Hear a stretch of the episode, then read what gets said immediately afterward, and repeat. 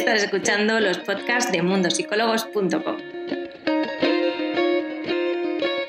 Un espacio dedicado a lograr la calma ante inquietudes emocionales de la mano de expertos de la psicología y la salud mental. Empezamos con el podcast.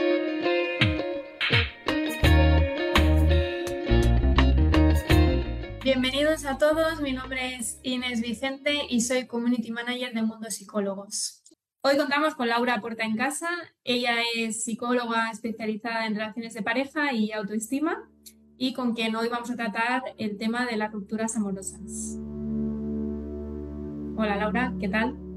Hola Inés, bueno, encantada y sí, efectivamente, hoy hablando del tema más doloroso, ¿no? Del mundo de las relaciones de parejas, que es efectivamente las rupturas. Exacto, no sé si me he dejado algo en, tu presentación. No, bueno, sí, soy, estoy especializada en relaciones y aparte, bueno, a raíz de este tema, ¿no? De las rupturas y viendo que es un foco de dolor muy fuerte para muchas personas, hemos creado recientemente, yo y una compañera, un programa específico para afrontar rupturas. Es un programa de acompañamiento de seis meses combinando terapia individual y terapia grupal. Y bueno, sí, eh, quería también presentar un poco ese programa. Genial. Pues si te parece, eh, te voy a lanzar la primera pregunta y es eh, si es posible superar una ruptura amorosa. Por supuesto que sí. creo, que, creo que la parte fácil es decir sí, pero luego hay que verse ahí y, verse ¿no? en esa situación que es súper dolorosa y es una, una, sensación muy común que se comparte el pero y esto y esto cuánto dura y me voy a quedar así y cuándo se me va a pasar, ¿no? Porque parece como que tu cabeza ha procesado que eso se ha terminado o quiere intentar procesarlo, pero por mucho que tu cabeza te lo diga, tus, tus sentimientos no se van y, es, es normal, ¿no? Convivir con un dolor constante durante bastante tiempo. Una vez eh, superada, superada, lo ponemos entre comillas, eh, esa ruptura amorosa, eh, es posible que en una futura relación esas heridas se puedan volver a reabrir. Vale, bueno, antes de contestar a esta segunda pregunta, para que podamos entenderlo, tenemos que entender muy bien qué es una ruptura y cuál es el proceso. Entonces, digamos que la ruptura es un duelo. Un duelo es una pérdida, lo tenemos normalmente asociado a pérdidas de, una, la muerte ¿no? de, una persona a la que queremos. En este caso no es la muerte, pero no deja de ser una pérdida. Y el duelo como tal puede ser tanto para eh, pues un fallecido, un trabajo, bueno, eh, una relación, es decir, es pérdida. La diferencia entre un duelo de un ser querido, del fallecimiento de alguien y una relación, es el factor esperanza. Entonces, el factor de tener la posibilidad de poder volver con esa persona o que la vida da muchas vueltas y ya veremos más adelante, es un tema que eh, en este caso juega mucho en nuestra contra, ¿no? Digamos que en, en, otros aspectos a nivel psicológico la esperanza es una de las cosas más bonitas que podemos tener, sin embargo una ruptura no. ¿Qué pasa con esto? Que no nos permite elaborar bien ese proceso de, de pérdida y, y ahí está el punto, es una de, las trampas, aparte de otras, que hace que más adelante se puedan reabrir heridas, ¿no? Porque digamos que no hemos nunca llegado a procesar que eso se ha terminado. Entonces, si se queda algo como pendiente, em, luego de alguna manera, si lo, lo tapamos y no lo afrontamos en el momento que nos toca, se puede reabrir, efectivamente después de pasar por una ruptura amorosa que tanto duele y que muchas veces pues tanto puede costar el bueno superar ese proceso em, se puede volver a confiar se puede volver a creer en el amor sí claro o sea eh, eh, la, la, idea es de hecho no solamente que se pueda volver a confiar y a creer en el amor sino que eh, aprendamos a querer más bonito y mejor. Es decir, ya no es solamente la, la expectativa de eh, me han hecho daño y, tengo que afrontar esta ruptura y igual no voy a volver a ser la misma persona. No, mm, y, de hecho no deberías. De hecho, el, el, objetivo, la expectativa es que ahora seas una persona más sabia, seas una persona mejor porque si has sabido integrar bien ese proceso, eso te va a permitir como subir un siguiente escalón, ¿no? Yo, yo siempre digo lo mismo. Eh, hay mucha gente que dice que las personas nunca cambian. Yo como psicóloga obviamente estoy totalmente en desacuerdo. Y siempre pongo el ejemplo de tú no eras la misma novia o el mismo novio cuando tenías 20 años a cuando tienes 45 y a lo largo de ese espacio seguramente has vivido mm, pues alguna que otra ruptura y a veces pues te quedas más tocado, a veces menos, pero la historia es que también gracias a esas experiencias tú evolucionas, tú cambias y tú aprendes a querer más bonito y mejor. A veces que dices esta relación, qué, tormentosa fue y qué horrible, pero agradezco haberla vivido porque me permitió eh, aprender esto o, pude gracias a esto darme cuenta de... Entonces esa es la parte bonita de las rupturas y del dolor que nos enseña. Una ruptura, una ruptura amorosa de una relación sana también resulta dolorosa. Em, sí, pero aquí sí que me gustaría diferenciar entre dolor y sufrimiento. Digamos que el dolor es inevitable y forma parte de la vida y es algo que, bueno, pues eh, está asociado, pues, por ejemplo, en, esto, en este caso a pérdida. Y el sufrimiento es el estar atormentado, es el, no entender qué está pasando, el luchar contra lo que está ocurriendo, el, el como enfadarte todo el rato con la situación y, y, no poder dejar ir, ¿no? Por, por así decirlo. Entonces, es verdad que en las relaciones sanas suele ser más común que este proceso de sufrimiento no sea tan grande, porque si es sana, estamos hablando de, una relación en donde seguramente haya una buena comunicación entre las partes, seguramente haya habido un proceso donde cada uno sepa en qué punto está y, y más o menos haya habido honestidad y respeto y transparencia. Entonces, cuando viene ese momento de separación, en las relaciones sanas, no, no es que siempre sea una decisión consensuada, a veces simplemente toma la decisión uno, pero suelen ser procesos donde puedes entender los motivos por los que se termina la relación, puede haber como cosas eh, muy específicas o circunstanciales que hacen que se termine. Entonces, por supuesto, hay un elemento de dolor, pero no suele haber tormento. Es como un acompañamiento más amable, por así decirlo. Vale, y en relación a esto, cuando se produce una ruptura amorosa, el proceso de, bueno, de duelo que, al final comentabas tú al principio, ¿es algo lineal? ¿Es algo que puede tener avances, retrocesos? Mm, ¿Cómo es este proceso? El proceso de duelo es una montaña rusa absoluta. Hay que mentalizarse, es una de las primeras cosas en las que, eh, vemos en el programa, ¿no? El, darte cuenta de que esto es un proceso de, subidas y bajadas, eh, que de repente vas a sentirte bien y vas a decir, uy, ya me, he curado, me he liberado, y de repente a los tres días vas a retroceder cinco pasos y vas a encontrarte con un montón de emociones a la vez contrarias que vas a tener que aprender a gestionar. Esta este es la parte compleja ¿no? del duelo. Al final, cuando hablamos de una ruptura, estamos hablando de un proceso de readaptación a nivel cerebral. Digamos que, que nuestro cerebro está acostumbrado a una serie de cosas, a una persona, a un olor, a, a unas dinámicas, una rutina. De repente, todo eso deja de estar tu cerebro no entiende, no, no, no, no, entiende nada, aunque racionalmente sí, ¿no? Pero esa parte emocional. Y lo que hace es un poco como volver a, generar mecanismos en ti que te hagan buscar eso que está perdiendo.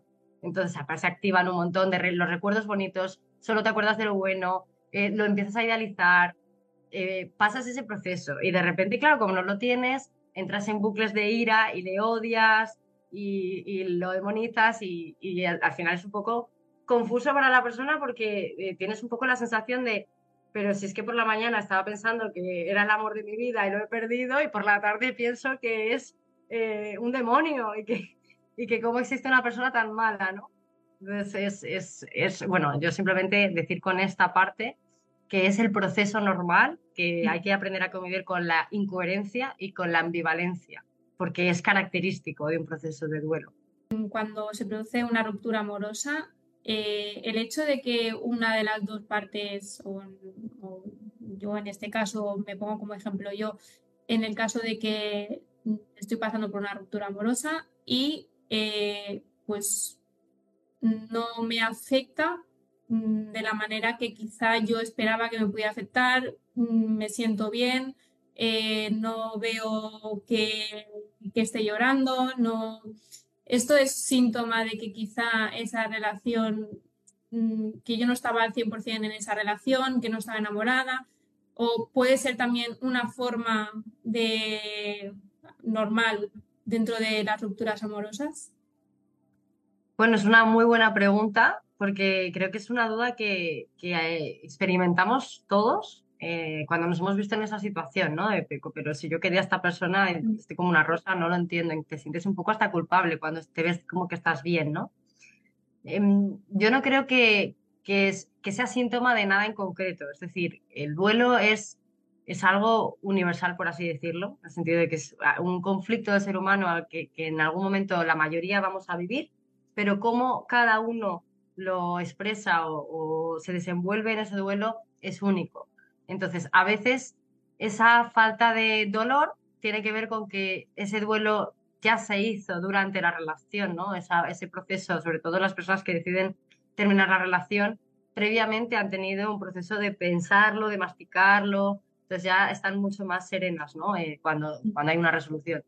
Pero a veces es síntoma eh, de que simplemente mm, como que a veces pasa de forma amable, ¿no? Es como, bueno, pues sí, eh, tuvimos nuestro amor, ya, ya no lo tenemos, ni siquiera ha habido un duelo, es que se ha ido simplemente como apagando poco a poco. Y a veces es síntoma de estar reprimiendo, que eso sí que, sí que ocurre y además, luego, pues cuando mm, se, maneja el duelo de esta manera, eh, no, es, o sea, no es sorprendente que pasen dos años, tres años y de repente te veas con un bajonazo que te mueres todavía recordando a esa persona. Que es como, pero han pasado tres años y yo no, no entiendo por qué ahora me viene, ¿no? Bueno, pues porque igual en ese momento no estabas capacitado para afrontar esa emoción y tuviste que, que reprimirla. También ocurre a veces si estás viviendo una circunstancia de la vida muy compleja, pues supongamos que eh, tienes a una madre enferma en el hospital y a la vez te deja tu pareja. Eh, es muy normal en esos casos dejar a un lado eh, una parte porque, claro, uno tiene que priorizar y no puede hacer frente a todo. Y luego ese duelo se vive más, más tarde. Es decir, es un cúmulo de posibilidades infinitas. ¿Cuáles son los patrones emocionales comunes que se pueden observar en las personas después de, una ruptura. Los patrones, te los voy a diferenciar en, los patrones, eh, vamos a llamarlos adaptativos y funcionales y los disfuncionales. Vale. Teniendo en cuenta eh, los patrones adaptativos y funcionales que nos podemos encontrar, pues el, tener ganas de recluirte un poco, de, de no querer socializar tanto, de pues que tengas muchas ganas de llorar, incluso cambio de hábitos, que se te altera el sueño, se te altera el hambre, estás muy vulnerable, muy irascible. Bueno, todo eso, claro, es que al final estás lidiando con emociones muy intensas y muy dolorosas. Entonces la consecuencia es me quiero retraer, ¿no? Hay personas que lo que necesitan es eh, hablar todo el rato, mucho apoyo emocional, estar con amigos, vomitar una y otra vez lo que ha ocurrido, contar mil veces la misma historia, recrearse, también está bien, es normal. Es decir, eso ya cada uno como se vaya encontrando. Cosas disfuncionales, pues eh, tiene que ver, por ejemplo, con, con, el cómo te vaya afectando también al resto de esferas de tu vida. Pues una persona que empieza a, a faltar al trabajo, a empezar a si era una persona con, con, unos hábitos ordenados, a desordenarse muchísimo, a evadirse a partir de pues, sustancias o de comida o de sexo, al, final son el, dentro de que estás conviviendo con un dolor, tú puedes hacer cosas que te, ayuda, te ayuden a sostenerlo o puedes hacer cosas que eh, te empeoren. Entonces, puedes tener un problema y acabar con cinco más, o puedes tener un problema y hacer que eso luego se convierta en cinco oportunidades. Pues yo creo que eso es un poco la diferencia. El estoy mal y ahora me pongo a comer compulsivamente, no salgo de casa, eh, no rindo en el trabajo y de repente cinco meses después me encuentro con que he engordado 10 kilos, eh, estoy todo el día fumando y, encima me ha echado el trabajo. ¿no? Pues sería un indicativo de, bueno, pues mm, no, no, no, no está siendo muy funcional ¿no? la forma de sobrellevar esta situación. Eh, me gustaría preguntarte, ¿es posible convertir una ruptura en una oportunidad de crecimiento y aprendizaje personal? no solo es posible, sino que eso es lo que esperamos que pase. Es decir, bueno, yo soy partidaria de que eh, la vida son todo experiencias que te permiten crecer y si, sabes verlo, ¿no? Y sabes aprovecharte de la situación, por así decirlo. Con esto no estoy diciendo que crea que todo lo malo que te pasa eh, te tiene que pasar y tengas que estar agradecido. Evidentemente hay muchas cosas que no elegimos vivir, pero eh, aún así las vivimos, aún así ocurren y de eso que está ocurriendo sí que siempre puedes eh, aprovecharlo o, ver la parte positiva que tiene esa experiencia. Y en el caso de una ruptura, eh, es, es, el claro ejemplo de ello, ¿no? Es lo que comentaba un poco al principio. Una ruptura al final te obliga a lidiar con un proceso de dolor. El dolor te obliga a, sí o sí volverte para adentro y hacer un camino introspectivo, donde te vas a encontrar con muchas preguntas que, a las que al principio no vas a tener respuesta. Entonces, si tú sabes aprovechar esa oportunidad, esa sensación de incomodidad para estar más contigo y para reconstruirte y rehacerte, te vas a encontrar dentro de X tiempo eh, que esa experiencia ha, servido para, para que tú crezcas. Ese es el objetivo. Genial, Laura. Pues ahora entrando en materia del programa que nos has hecho un pequeño spoiler al principio, eh, me gustaría que nos explicaras pues, en qué consiste el programa para superar rupturas amorosas. Eh, bueno. Vale, pues, pues os cuento un poquito. Bueno, eh, es un programa que eh, estamos muy contentas porque lo hemos arrancado hace poquito y ya el primer lanzamiento lo tenemos, bueno, empezamos ya en enero, es decir, el, 8 de enero empieza el, el programa y mm, y bueno, ese, ese grupo ya está cubierto, lo, ahora vamos a abrir otros nuevos, pero estamos contentas porque está teniendo eh, una muy buena entrada. Eh, y lo que creemos que está funcionando o está, está trayendo tanto a las personas es el sistema que hemos creado en el programa de, de, acompañamiento, en el que, como comentaba al principio, combinamos terapia grupal y terapia individual porque es verdad que, bueno, yo llevo muchos años trabajando eh, a nivel individual con muchas personas y es precioso y la terapia individual te permite tener tu espacio para, para hablar de ti, para generar esa intimidad y para hablar en concreto de lo que te está pasando.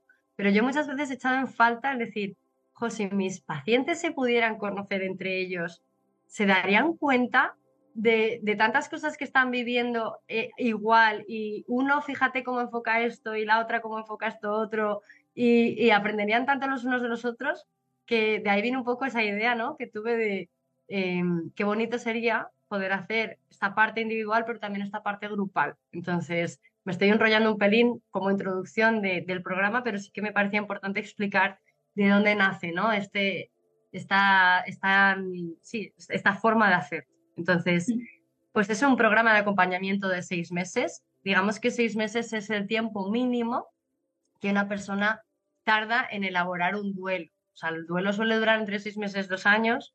Eh, nosotros vamos a intentar que este proceso de, dolor eh, sea lo más corto posible, que no por corto significa que no vayamos a aprovechar ese dolor, como estaba comentando antes, pero vamos a utilizarlo a nuestro favor. ¿no? Entonces es un programa de seis meses donde combinamos terapia individual y grupal em, y lo hacemos cada 15 días. Es decir, pues una semana tienes individual, otra semana tienes grupal, a la siguiente otra vez individual.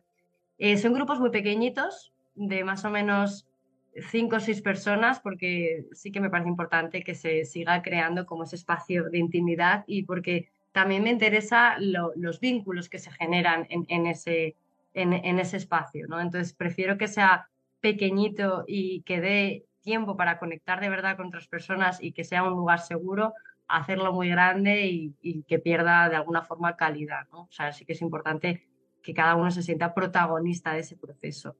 Em, en el acompañamiento combinamos eh, varias dinámicas, actividades y herramientas determinadas. Digamos que el programa está dividido como en, en tres módulos gigantes es como tres bloques y cada bloque tiene cuatro módulos, ¿no? Es, es como eh, buscamos de alguna forma que tú tengas una pequeña guía a la hora de vas a afrontar esta situación y esto es lo que vas a ir viviendo y nosotros te vamos a ir acompañando a gestionar todo esto que te vas a encontrar. Y eso lo hacemos en la grupal y en la individual ya la particularidad de cada uno, ¿no? De ya, pues es que en mi caso a mí esto no me vale porque es que yo llevaba 20 años y a mí, claro, no es lo mismo que esta que lleva, la deja hace dos años, ¿no? Por así decirlo, no pasa nada. Mucho mejor que haya diversidad en ese aspecto porque aprendemos más. Genial. ¿Y a qué tipo, a qué perfil de personas está dirigido este programa? A todas las personas que lo estén pasando mal por una ruptura. Me refiero, eh, no, no es un programa que esté orientado solo a hombres o solo a mujeres. Está, eh, es, bienvenido en todo el mundo. El único factor común que, quiero que exista eh, o que tiene que estar presente es el, estar atravesando un proceso donde tú sientas que no has superado una relación. Y esto sí que lo quiero recalcar porque me parece importante. No tiene que ser reciente. No hace falta que lo hayas tenido que dejar hace un mes puede, haber pasado tres años. Lo, lo que me importa es que tengas esa sensación de aquí hay ciertas cositas que me dejaron un poco tocada y que yo veo que me están bloqueando o que no termino de avanzar porque tengo X miedos y lo asocio a raíz de esta experiencia, ¿no? Y, las ganas, por supuesto, de querer trabajar y querer eh, profundizar e indagar en uno mismo. Entonces, los, los casi algo también podrían entrar en este programa, porque a veces eh, hablamos de, a veces hablamos de relaciones serias que, que, luego una ruptura pues duele mucho, pero a veces los casi algo también dejan ahí heridas. Los casi algo duelen una barbaridad, duelen exactamente igual o más que una, una pareja consolidada. De hecho, me encanta que hagas este matiz porque mm, antes me has presentado como psicóloga experta en relaciones de pareja y yo de un tiempo a esta parte voy eh, quitando el experta en relaciones de pareja y solamente me quedo con el experta en relaciones, ¿no? Porque me da la sensación de que cuando hablas de pareja es muy polar, es como o tienes una relación o estás soltero y es mentira, o sea, en ese prisma eh, del, de 0 a 100 hay todo un mundo de grises que, está muy invisibilizado y que, y que deja mucho pozo en las personas, mucha confusión, mucho dolor. A veces parece que como no ha terminado de ser una relación consolidada, es como si no fuera válido o lícito que tú estuvieras pasando lo fatal y que tuvieras que vivir un duelo y, y eso te atasca un montón, ¿no? Porque es como, ya ves que ni siquiera ha sido mi novia o ni siquiera ha sido mi novio y estoy fatal, ¿no? Entonces da como más rabia, es un duelo más eh, invisible. yo lo asocio un poco, me recuerda un poco como al, a los abortos.